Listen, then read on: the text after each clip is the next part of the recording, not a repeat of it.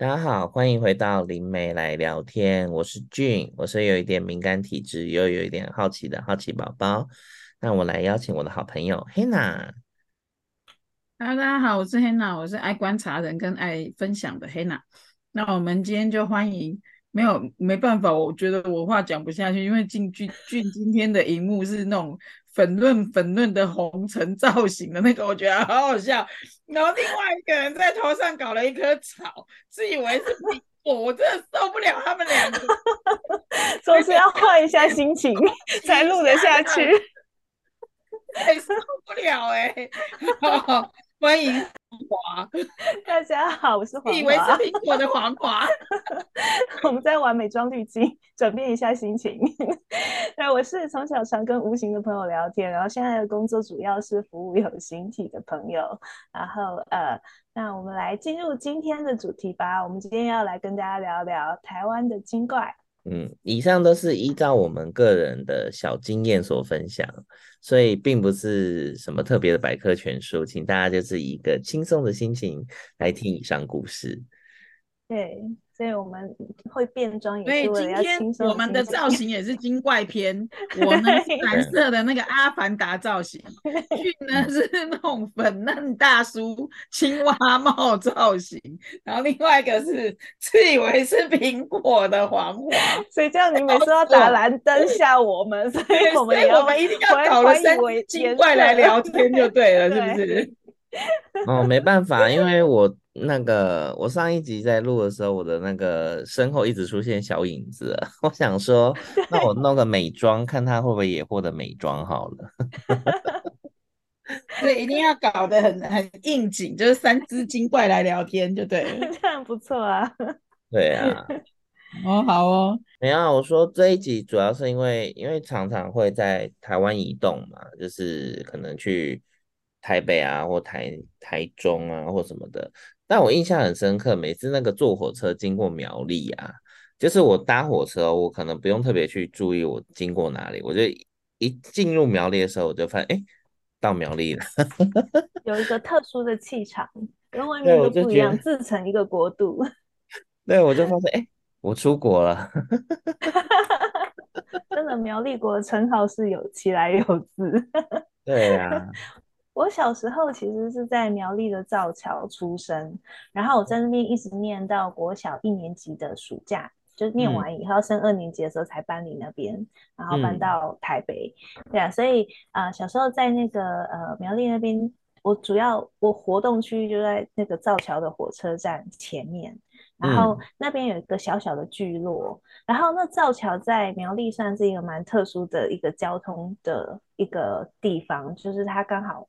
上街高速公路，然后呢又有那个火车站，然后那个火车站呢还是日据日治时代的时候，天皇有一次来台湾巡查，然后那他有特别在这个造桥火车站休息，嗯、所以那时候为了迎接天皇，所以他们就把整个站体都翻修，全部都用很好的木头，然后去把它重新整建过，所以它有一个呃就是很怀旧的，然后。呃，一个很特殊的一个木头的味道。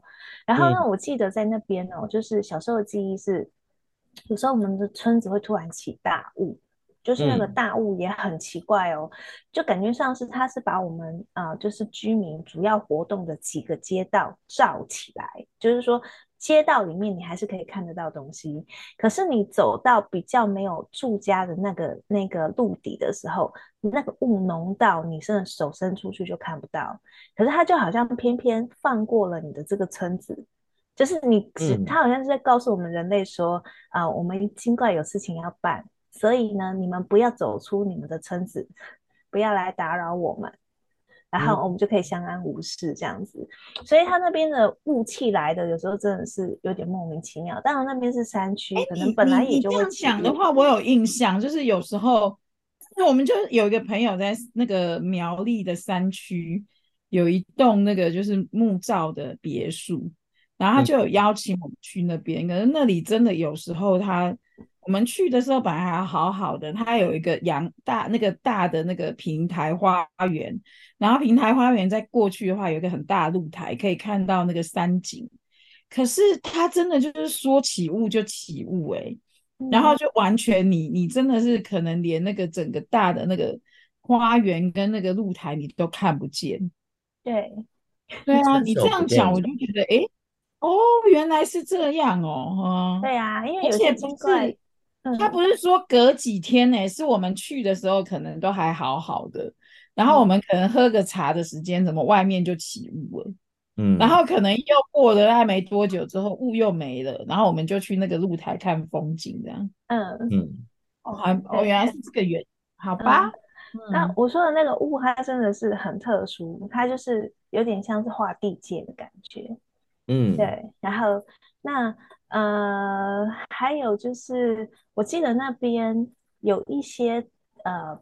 比较特殊的地方是我我会你会觉得很明显，它有画有地界，就是嗯，从这一条路开始，会有一个无形的界限在那边，就你必须要是他们家的人，或者说你身上有他们家的血脉印记，你才能够走过那条线。哦，所以一般人不会想走过去。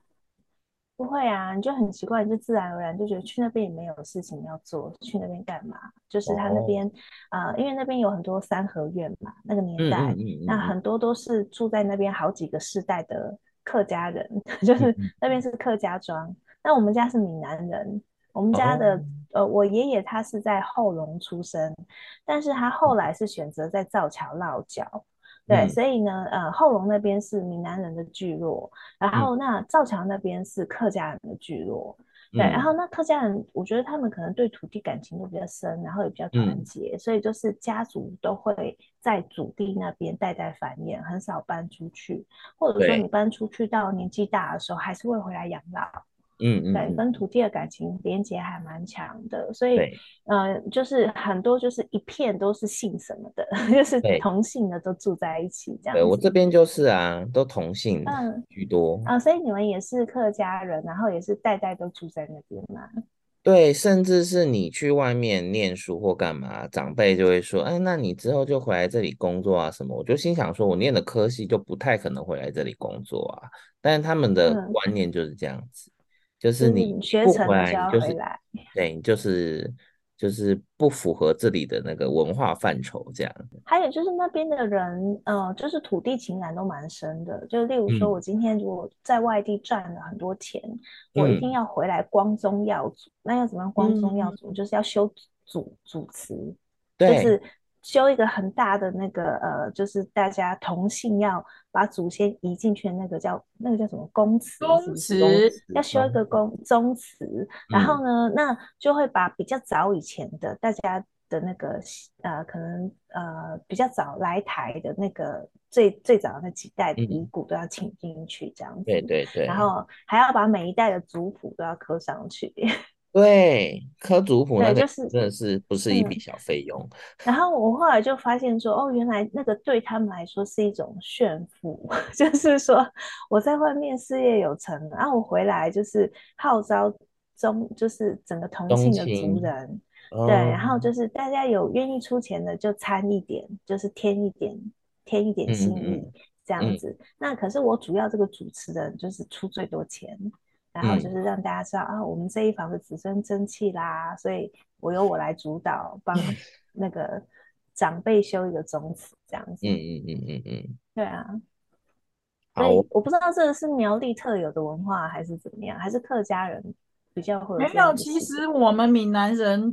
也会这样啊，我是彰化的，嗯、也会啊，也会哈。对，就是用的形式可能不一样，但我觉得多少都会，因为我爸也有讲说，我们彰化那边的人其实有很多有名的人都还是会回去贡献这样。嗯嗯嗯，我们这边的话是大家平均啦，嗯、就是大家会讲一套那个就是修建的一些规则。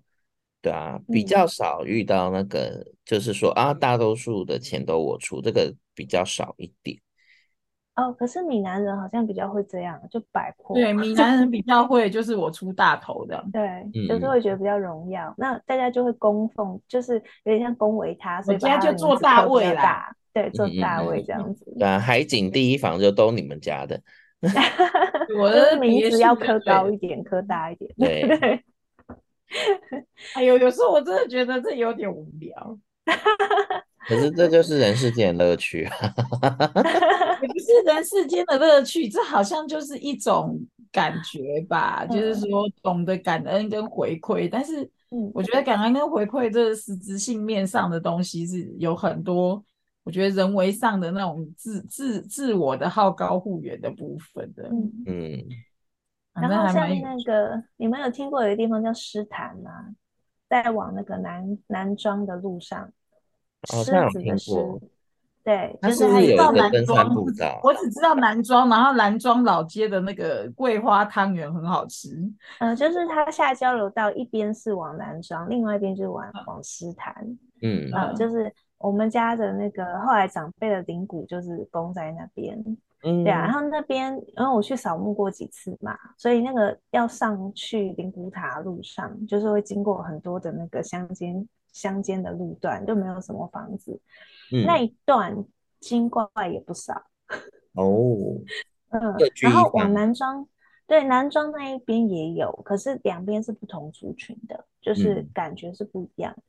诗潭、嗯、那边的感觉是比较有被驯化过的，嗯、就是他有常常在听经，就是有修行，有跟着神明帮忙的那种。斯坦那边，嗯、所以他们才会允许。很多的庙啊，还是那个那个呃，就是东、呃、那种灵骨塔会会盖在那个地方，啊、对，然后那那个地方就是会变成是一个呃很多庙宇集中的地方，就等于说那边的精怪有被感化过，然后他们也喜欢这些设施盖在他们他们的附近，这样他们可以参与很多的法事。所以他们就可以去进修，哦、可是很奇怪啊，没有什么人住，就是，嗯、所以虽然有那么多的庙宇，可是住家还有商业活动并不发达。然后，嗯、那因为另外一半是另外一边是往南庄，南庄就刚好相反，对，南庄那边是有商业活动，可是那边的话，那边的精怪就是比较啊、呃、不勤，比较没有在接受这种宗教的 熏陶，嗯。就感觉要比较原生种，比较有他们自己原本的风俗，还有他们的习习性、社会结构是比较遵循他们原本族里的传统这样子。嗯，所以那个地方的话，啊、呃，它有几个山头，也是有各式各样的精怪住在里面。嗯，然后有大的也有小的这样子。哦，对啊，那边能量还蛮舒服的。哦，所以他们也不不是那种侵略性的嘛。就是自己，呃，自己大部分都没有什么侵略性，就是大概就是你不要侵入他们领地去打扰他们的秩序，他就是会跟你相安无事这样子。嗯、那甚至有些精怪，他们是很愿意庇护人类的。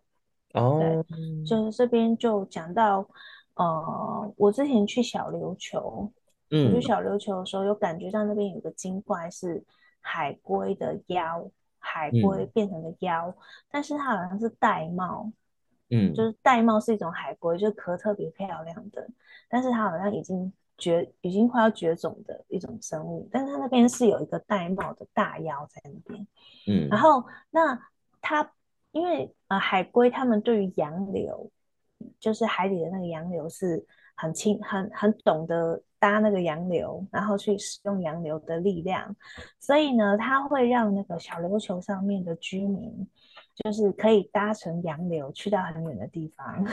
所以小琉球那边很有钱，是因为他们很多远洋渔业，嗯，对，都是都是呃，就是托了这个天赋的福，所以他们可以跑到很远的地方去捕鱼，这样子。嗯，所以就是他们那边，所以是只有。他们是一个族群吗？还是就只有一一两只？呃，它通常大妖底下一定会有小妖啊，就是说，嗯、呃，他们会形成一个聚落，只是说可以培养出几个顶尖的大妖，数量不一定。我们说的大妖是属于长老级的，这叫大妖。嗯，嗯，然后那那刚开灵智的叫小妖。然后，那如果活得比较久叫老妖，但是老妖不一定会变成大妖，就是因为那是境界的差别。对，所以当他们可以，呃，就是他们是随着他们的灵智越开，然后他们的那个掌控的能量越多的时候，他的啊、呃，他的寿命啊，他的修为啊，都会提升这样子。嗯嗯嗯，对。然后但是到大了到了大窑的时候，大家就是已经有点通人性了。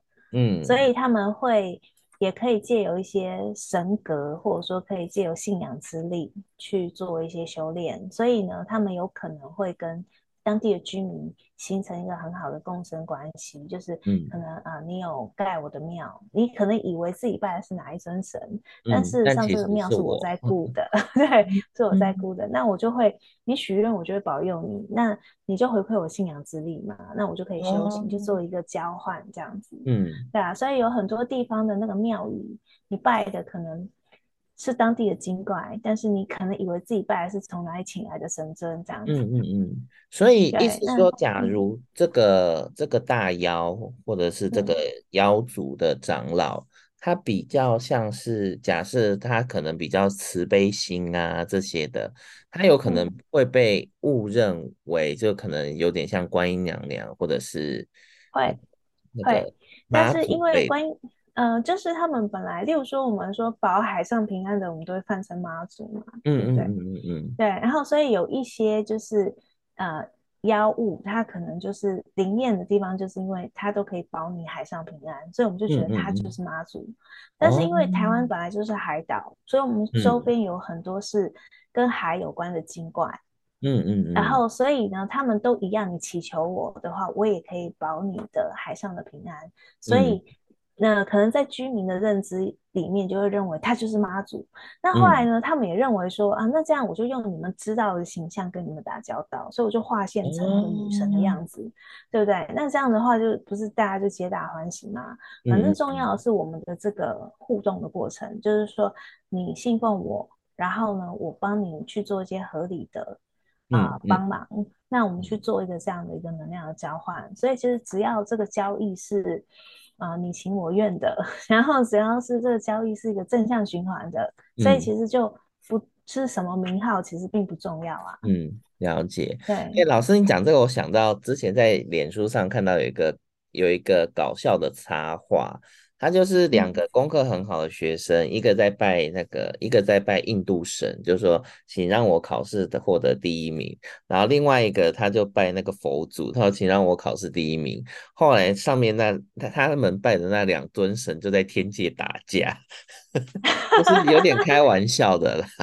那我也觉得蛮有趣的，因为两个都要第一名嘛。对，这两个在天界打架，所以许愿的时候不要许这种会排挤别人的福气的愿望哦。对，就是你可以，你与其说请让我第一名，不如说让我考试的时候可以集集中精神，然后发挥实力。嗯，嗯对，就是我可以把我所学的都可以会都都答得出来这样子，或者说让我课前准备的时候有灵感，可以看到考题。哦，这个也可以吗？可以用这样的方式可以啊，因为、嗯、但是你说让我第一名，是不是就代表我可能会挤掉别人的位置？对，好像是。对，那你就会影响到别人的人生，所以这种愿望不能许。嗯、可是你可以许说、嗯、啊，祈保佑我考试当天可以发挥实力，然后身体不要呃有什么不舒服的，或者是一些突发状况这样子。嗯、你这样子许愿。他就可以帮你。可是如果你要的就是说啊，这这个我要去应征一个职缺，然后请保佑我一定会应征上。应征上。那这样的话，你就把别人挤掉了。哦。所以你不能够这样子许愿，但是你可以许愿我的笔试还有我的面试都可以发挥的很好，把我的实力发挥出来。嗯嗯嗯。那你这样许愿就可以啊，他就可以帮你啊。好哦，那如果没准备好，就实力很差。对，那他也是呈现你的实力嘛，所以这是建立在你个人的努力上啊，那就没有影响，对不对？就考完二十分。然后就我就想到还有一位绿岛有一个观音洞，对、嗯、我就是那个时候我。正在人生一个抉择的一个关头上，就是我是食品营养系毕业的嘛，嗯，但是我每次考营养师证照就会差个一点点，就一直没考上。哦、这个对我来说是一件很不可思议的事，嗯、因为我就是大学联考都没有念书也可以上大学的那种人，嗯、所以我就想说没有道理，我这样子背考古题背成这样，我还差个几分上不了，已经考了快要四次了，嗯、所以我就觉得很烦啊，然后。对，因为一年考两次，然后所以我就想说啊，那我就刚好去绿岛，然后听说那观音洞很灵验，所以我就去求签，嗯、结果那个妈祖给我，呃，不是妈，那个观音庙，观音庙给我签是什么？歹路不可行。嗯、我想说，考个证照是怎么了？我是要做什么歹路？就是跟我说，我没有当那个营养师的命，叫我不要再浪费力气。可能可能你考上了，你就会想继续往那边发展啊。他都觉得你的路线就、因为比较稳定嘛。对啊。就比较稳定啊，后来发现不行。然后那个观音洞给我的感觉也是很像精怪的感觉，但是里面的那一位是存友是一个很慈悲的女神，然后而且她就是给我感觉是跟水有关的精灵哦，对，然后那个温柔哎，很温柔，然后而且很透彻。嗯、然后我回来以后，我稍微感应一下它的来历。就是、嗯、呃，就是他是一位水系的精灵。这个精灵在西方有一些记载，叫做温蒂尼。哦，温蒂尼这种这种呃，就是从水汽变成的这种呃晶，应该叫、嗯、他们叫水晶啊，这样讲。嗯啊，就大家会想到另外一个东西，它是水晶的一种。嗯、然后那种水晶水系精灵，它这种这种精灵很特殊，就是它。啊、呃，它本来是一团很松散的雾气，然后呢，嗯、他们为了要获得永恒的生命，它必须要有一个呃能量的稳定，好让他的形体可以稳定。那稳定下来之后，他就获得无尽的寿命，这样子。嗯，所以呢，他们的修炼方式是，他要找一个人类的男子，然后幻化成对方的理想情人的样貌，然后跟他共度一生。嗯、然后，那在这个过程中，啊、呃，就是。呃，这个男人呢，跟他因为会有性的关系，所以会提供给他能量，然后帮助他做这个形态的蜕变。嗯、可是前提是，啊、呃，这个男生不可以有啊、呃、劈腿的行为。嗯、那我后来去研究为什么，是因为他如果跟别人也性交的话，他身上的那个习气就会不纯不纯粹，他会他会跟。嗯尤其是如果那个性交是带着感情的时候，会使使得他的海底轮会受到那个另外一个对象的影响，所以他的气息就会变得不纯。所以呢，这个水水系精灵，他是不是要跟这个男生靠着性的关系得到一些能量的灌注？所以你突然转变你的能量频率的时候，就会让我的灵体就变得不稳定。嗯，所以如果他的伴侣在跟他就是相伴的这一世当中，背叛他，就是他们讲的是情感的出轨，但是其实我觉得他其实是伴随着肉体的出轨，就是你不止肉体出去，你心也出去了，然后使得你自己的海底轮的气息混乱了，那你就会影响到这个精灵的修炼，所以他的这个修炼就会失败，嗯、所以他就，而且他也没有办法再换对象了，哦、所以等于说他的寿命就到头了这样子，所以他们对于啊。呃伴侣的选择，我要爱上一个人，然后全心全意的陪在他身边，然后可是我我要祈求他不能够背叛我，这其实是一个很大的冒险。对啊，就等于把自己的人生，现今的社会，对，把自己的 人生交付给另外一个人的手上，这样子。嗯，然后那我后来还问了一下温蒂你是不是一定都变女生，他说不是，因为变的是理想情人，所以有些会变成男生。嗯 他说：“这个男生他的理想理想型如果是男的话，他就会变男生，然后完全是对方梦中情人的那个样子哦。可是连这样，他还是要出轨啊，对不对？这也很讽刺。对，然后那绿岛的那一位温蒂尼是他，呃，就是他已经完成了呃他那一世的历练，然后他一直陪到他的伴侣死掉，所以。”他伴侣死掉的时候，他就从这个誓约解放，他就拥有了一个呃，就是比较稳固的灵体，就是他们所谓的就无尽的寿命这样子。嗯嗯嗯。然后呢，他们通常就会啊、呃，通常会回到他们诞生的地方去培育下一代。可是这一位呢，他对他的另外一半感情很深，所以他就留在绿岛看顾他们的血脉后人。哦，所以他的故事起源是在绿岛。他的绿岛，所以他他，他后来为什么驻守在绿岛？是因为他跟他的爱人共组家庭，然后还留下了血脉，嗯，然后就是在绿岛这样子，所以他就待在那边，然后看顾他的后人，看顾久了以后就变成当地的一个守护神。然后那当地人因为她是女神嘛，又很慈悲，然后所以就把它误认为观世音菩萨，就把他盖了一个观音洞这样子。嗯、然后那她真的是一个很温柔的女性。哦、然后，嗯，那还有就是温蒂尼的传说啊，就是它其实后面还有一些限制，就是说，当你因为这一个男人，然后完成了历练，去稳固你的灵体之后，你不能够再见转世后的他。嗯，你不能再跟转世后的他，你你不能够去跟他有交集。偷偷看，你不能跟他有交集，可以偷偷看，可是你不能去跟他互动，哦、你也不能够再成为他的伴侣，嗯，就是你们不能够再一次有交集，否则的话，通常都会招来不幸。嗯、啊，对，是他们转世的对象跟别人交往，那不是心里煎熬？所以说好就不要看到啊，也是难怪都要回回归，对，难怪都原本规则都要回归家乡。所以温蒂尼的身世就是让人觉得有时候也觉得哇，看到人世间爱情里面各种的投的一些乱象，还有投射在里面。嗯、对，然后、哦、所以这个就是绿岛那边，然后那一位很厉害，就是他很会教小孩，所以我那时候的感觉是他教出来小孩应该都很会念书。嗯，所以我是不太了解绿岛那边的居民的结构，但是我感觉那边是一个很利于念书的一个地方。嗯，可是我知道绿岛是关了很多那个、啊、就思想犯、嗯，思想犯，所以 都是很会念书的人 才会去了那边。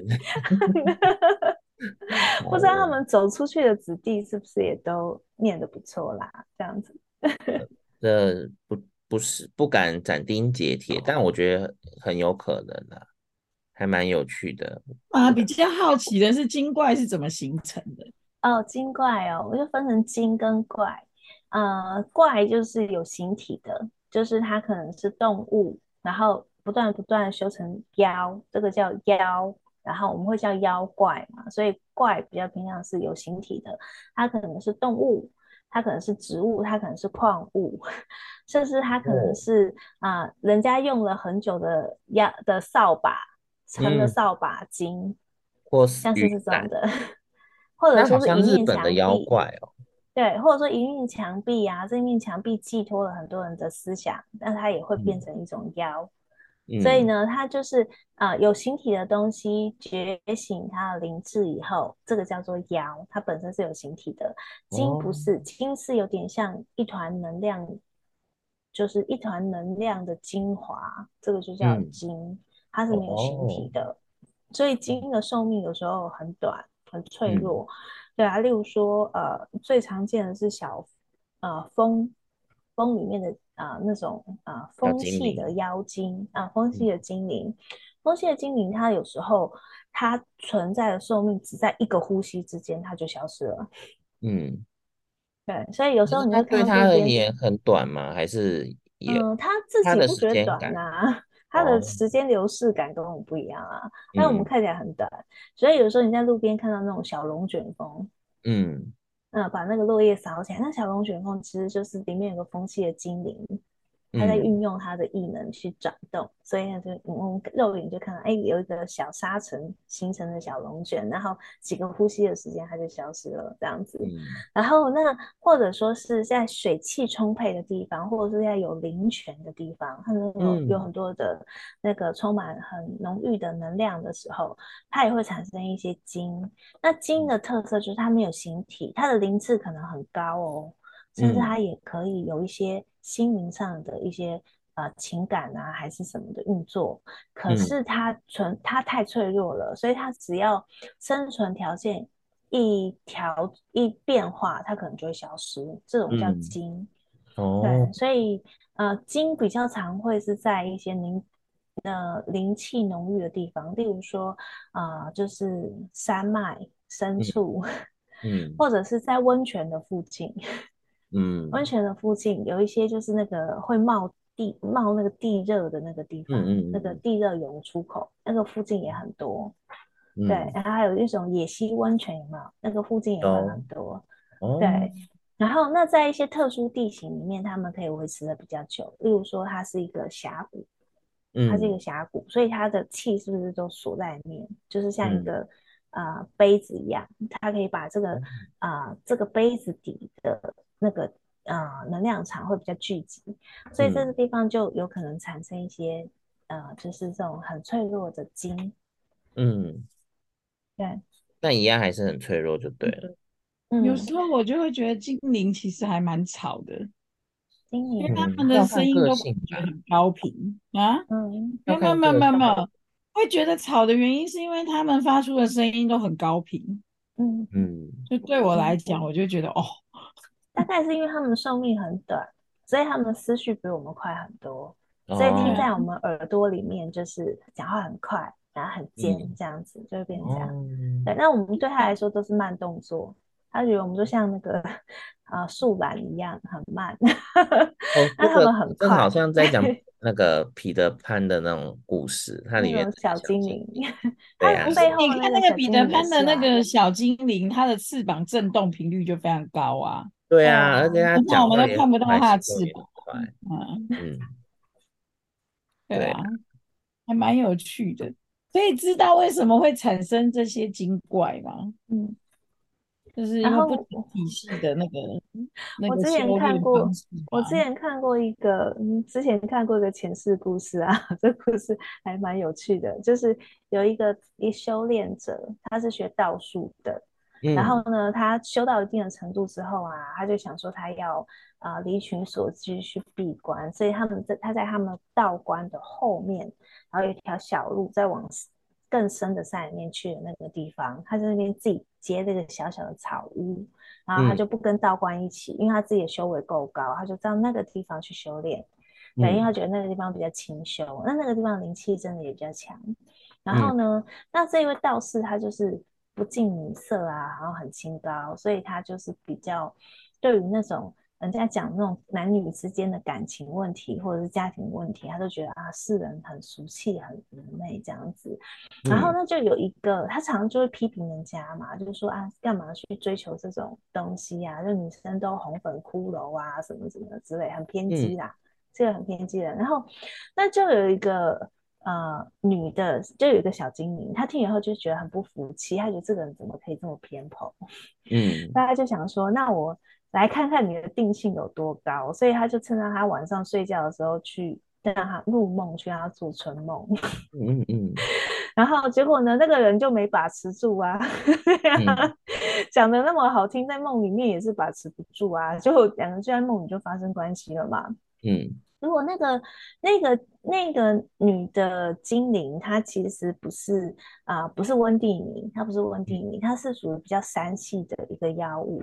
那她真的。跟她发生关系，能量交换了以后，她自己的性情也没有，她的自己的性情也开始受到一些人的改变，嗯、然后结果两个人之间变成了一种类似圈养的关系，就是这个精灵可以从他身上获取能量，嗯，然后那他也会因为这样比较比较通人性，嗯、然后那这个道士呢，他就是。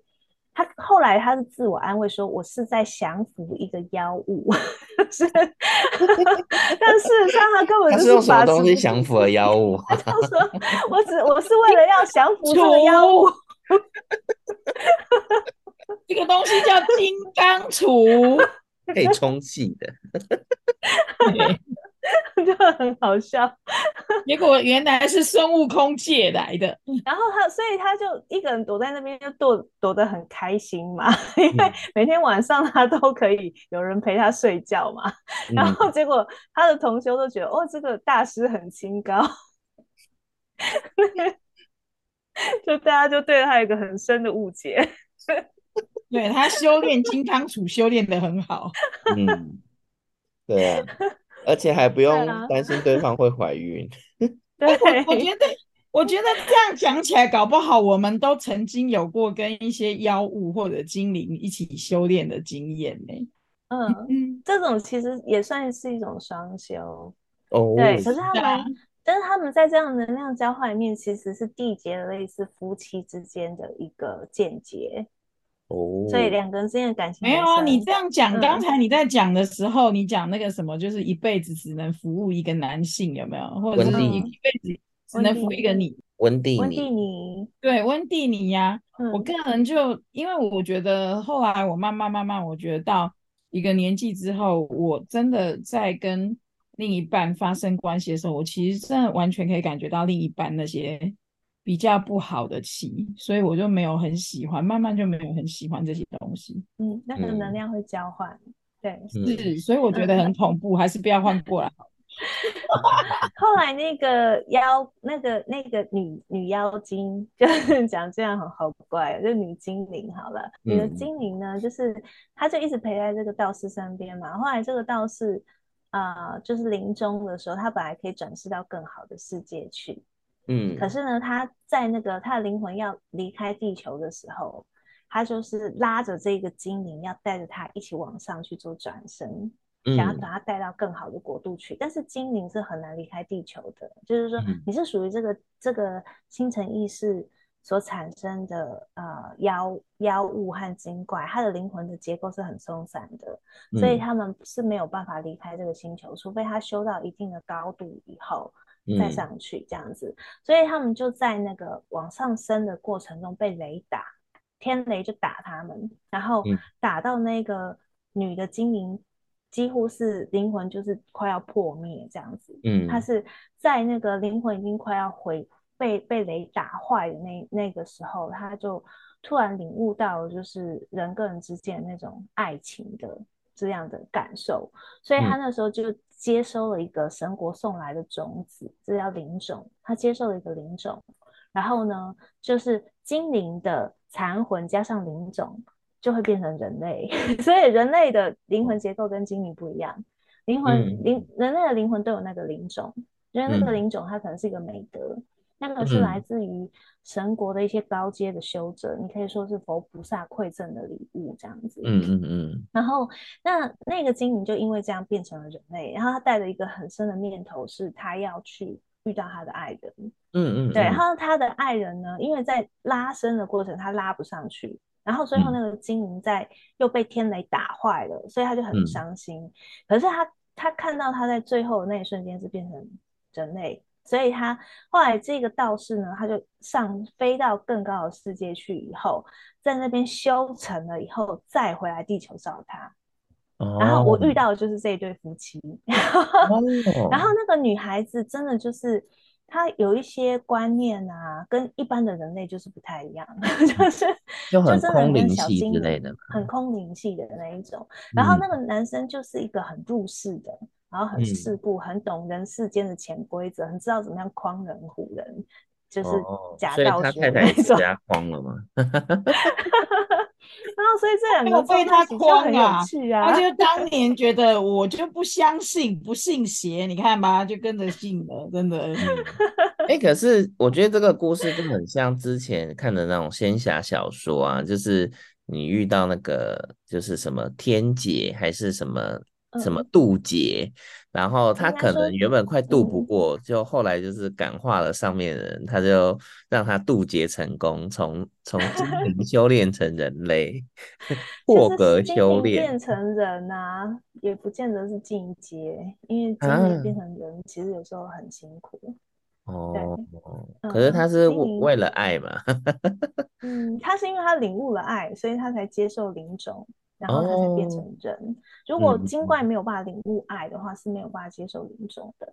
哦，只是爱有很多种模式，它不一定都是男女之间的爱，它有时候是一种亲情、亲情之类的，或者是一种，呃，就是感受到别人对我的善意吧。他那时候其实被这个道士拉上去的时候啊，嗯、就那个天雷劈下来的时候，其实他就一直叫那个道士松手嘛，可是道士就不肯放手。然后最后是他自己去帮他爱人挡住那个雷，嗯、所以他才会灵魂残破这样子。嗯，哦，好哦，这个故事也是还蛮仙侠，很感人，是不是？也很感人，爱情美好，对。但是好的结局啊，已经重逢了啦，在地球已经重逢了，不然我也不会看到他们的故事啊。对啊，因为很多那种凄美的故事都是那个啊。有始无终，才会热卖嘛，扣人心。你可以说好事多磨吧，对啊。如果这个女孩子已经变了人了，她如果可以提升自己的境界，那这一次她就真的可以跟着道士去到更好的世界去啊。嗯，有可能。哎呀、啊，好我，我们怎么从一个经那个经 地区性情怪聊 到一个讲到聊到一个仙侠爱情故事，对，都不知道在聊什么了。那我们时间长度够的话，不然我们就在这里结束，免得聊到外太空去。这么快？没有做一个总结啊？总结吗？要总结什么啊？外界的总结。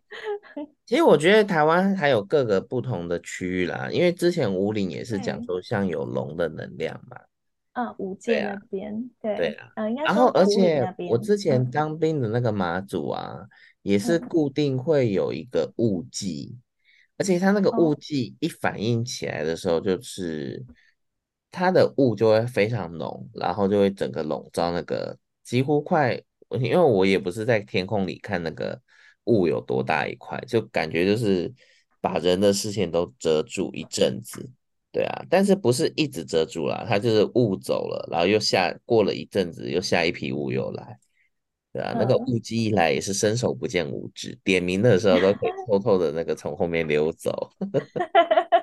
对，你上次说的那个岛啊，不是有很多蛇吗？蛇啊，蛇修上去就是龙，所以海里面其实有很多海龙。哦哦，有可能呢、欸嗯。对，然后跟山里的龙龙，它们的习气不太一样。海龙比较、嗯、比较狂暴。哦。对，所以你说那个地方有很多的古古代有很多的海盗嘛。嗯嗯嗯。对，其实跟龙的个性有点像，龙、哦、很喜欢就是收集财宝。嗯嗯。哦、嗯，了解。所以他们应该会把自己抢来的宝物会藏在那个山洞里面。这个、或者是海里的山洞，对，你不觉得这样很像龙吗？龙也是很喜欢把抢来的宝藏藏在山洞里面。对啊，就跟那个知名漫画一样啊，《航海王》。我将我财宝藏在伟大航道上，你们去吧。对啊，挺有趣的。可是讲到龙哦、嗯，之前跟。我跟一个朋友，就是宠物沟通师的朋友，那时候跟他一起去那个日本玩。我们那时候去宫崎，我们要去，反正就我们要去宫崎某个地方。然后我们就是导航，导航走一走之后，他发现前面塞车，导航就直接帮我们改了一条路径。然后我们就是走那个路径，就一直心想说，这到底是对还不对？就是他带我们走一个超小的小路。然后就只有一台车能过的，然后接着又走走了一个沿路的河岸，就是那条呃大家走的公路都修在那个河岸的上方，然后河岸底下就是应该是以前人走的那种路，就是一面是山壁，一面是那个河，然后它的河都是那种翠绿色的，就是感觉很清澈，清澈到已经变翠绿色，有点蓝绿色，然后又有点翠绿色，然后那时候因为我。他先生开车嘛，我就坐后面嘛，然后他就很专注在导航，然后我就看着那个旁边的那个河啊，就是因为那是山区嘛，我就看着看着，我就看到哎，有一条好大的一条白龙哦，就在那个河、哦、河的那个那个上方有稍微显化一下，让我看到、嗯。然后我想说，河哦，河流也常会看到龙的化形这样子。对呀、啊。而且讲到龙，像台湾土地公不是坐骑有石呃有虎爷的嘛？对，然后也有的坐骑，好像像我知道客家我这附近都是神龙，龙神、嗯、神龙。嗯，那通常是因为你们所在的位置有地下水脉，就是河有有地下水、嗯，地下水。对对，那他们的坐骑就是会用龙，他就不会用虎爷。哦，我以为是河河岸呢，原来是地下水脉才算、嗯。地下水哦，是地下水脉、哦。所以那边有没有很多的井？就是古代的人会用井。有啊，我家旁边就有一座井啊，只是后来荒废、啊，就是没有特别再去引用它、嗯。因为小时候都会用那个井井水啊，对啊。嗯，所以就是地下水脉才会，那边的土地神就会用神，就是用龙作为他的坐骑，就不是用虎爷。哦了解，好哦。虎爷比较会是，虎爷比较是会呃需要去抢地盘的地方才会用虎爷哦。对，可能有一些族群要互相抢地盘的时候，那边的土地公就需要用虎爷，因为虎老虎比较凶嘛。嗯嗯嗯，对哦，好哦。讲到虎爷，有可能会小岔题，不过讲快一点好了。就之前跟朋友去那个，嗯，嘉义不是有个很有名的妈祖庙吗？奉天宫吗？还是什么？啊，就就过年田中间那一个，然后很漂亮的那一个。对对对对，然后庙吧？我忘记了，我忘记啊，对不起，我忘记了。如果是那个专业、嗯、专业的那个专业的那个宗教人士，请原谅我。可是我就陪他去啦，然后总之。去的时候还很好笑，因为他那时候有玩游戏，他一直很想抽到一个女女神的角色，但一直抽不到。我们就说，不然你去那个庙里拜拜完之后，我们再抽看看。然后反正我们就，然后去的时候，他就是很喜欢那个虎爷的形象嘛，他就一直很想要买一个虎爷，但是他又是，反正他当下就是买不下手就对了。然后我就想说，既然你喜欢，我就是我就把它买了，就放他车上。我说这个就放在你车上，我。嗯，意反正意思也是有点送他啦。我就但这只就放在你车上，就保车子平安。然后他就很开心嘛。然后我还卷了一个那个百超塞在那个虎爷的脚下面。然后后来他有一次车子借别人开，然后就那个人出车祸，就是一个还蛮严重的车祸。因为我后来看到照片，我有点吓到，就是车子前面都全毁，但是驾驶座的人没什么事。然后我就看了一下照片啊，嗯、就是所有损毁的地方到虎爷那边做做成一个节点。哇！对，虎爷放在挡风玻璃那边嘛，所以虎爷就帮他挡了一个很大的撞击。我们应该把虎爷放在引擎盖上。会放在车子哈，当做那个 logo。对，你以为是加挂哦？对，加挂。我们把前面换成虎爷。你们不要这样好不好？人家保佑你，你们还要给人家放在前面，然后 那个吹到风，然后眼睛还要这样吹飞吧，还要这样抖来抖去吗？我会，我会帮他做一个玻璃罩，把它罩起来。对啊，你们这些呢是不道德，要人家保佑你，还要让人家趴在前面当家管，然后那个被风吹的都是飞嘛，还要抖来抖去。我觉得这个比家管的还好用呢，就是我们就可以发明这种堆挂在车头。别说现在这个年头钱难赚呐，要赚个那个呃信仰之力也这么长，赚个香火趴在前面这样。辛苦。对啊，虎爷心情郁结。他应该很喜欢哦，他们超爱兜风的，好不好？人家爱兜风，可是没有爱在前面那个吹拍吧飞来飞去。我说我会帮他做一个那个、啊，就是玻璃罩，把它罩着。这个太酷了，请问？你要不要跟马斯特谈一下那个接下来 台湾的黑科技？不是只有乖乖，对，还有虎爷，我们还有虎爷，对，没有，应该跟那个啦。郭董不是要自己做那个智能车吗？啊，对啊，可以说跟他谈虎爷，你应该跟虎爷合作。对，这个太有梗了，你知道吗？很有台湾，他的车好像叫做智纳姐，是不是？是那那次姐是吗？哦，那次姐，对不起，不是不是另外一家的吗？就是郭董另外一家的。嗯，好了，没有，我觉得我觉得虎爷现在一定在旁边吐口水。然后后来我去就是跟他有碰面嘛，我就问他说：“哎，那你虎爷有拿下来吗？”他说有，他有特别拿下来。我就看了一下，我就把虎爷捧在手心。看了一下，我就想说蛮辛苦的，可能已经就是登出了，去其他地方吧，就是完成一个任务登出。我就仔细看着，欸，还在，还在。对，我说，我说虎爷还在，你好好的那个照顾他，好照顾他，感谢他。对啊，对啊。虎爷说钱难赚呐，啊，有啊，那张一百块，我就跟他说，你就拿去那个，就是捐掉之类的。对。他说就派坦的啦，哎呦，小 故事，对啊，那我不是说 把虎爷当做一个精怪啦，我只是说，是虎爷的，他是精怪没错啊，他本来就是他本来就是精怪啊，他只是精怪，然后有去帮土地公服务这样子。嗯、好哦，他有接受他的天命。说他他刚好有一个机缘，然后成为那个呃坐骑之类的啊。嗯，嗯。啊好哦，老是笑到流眼泪。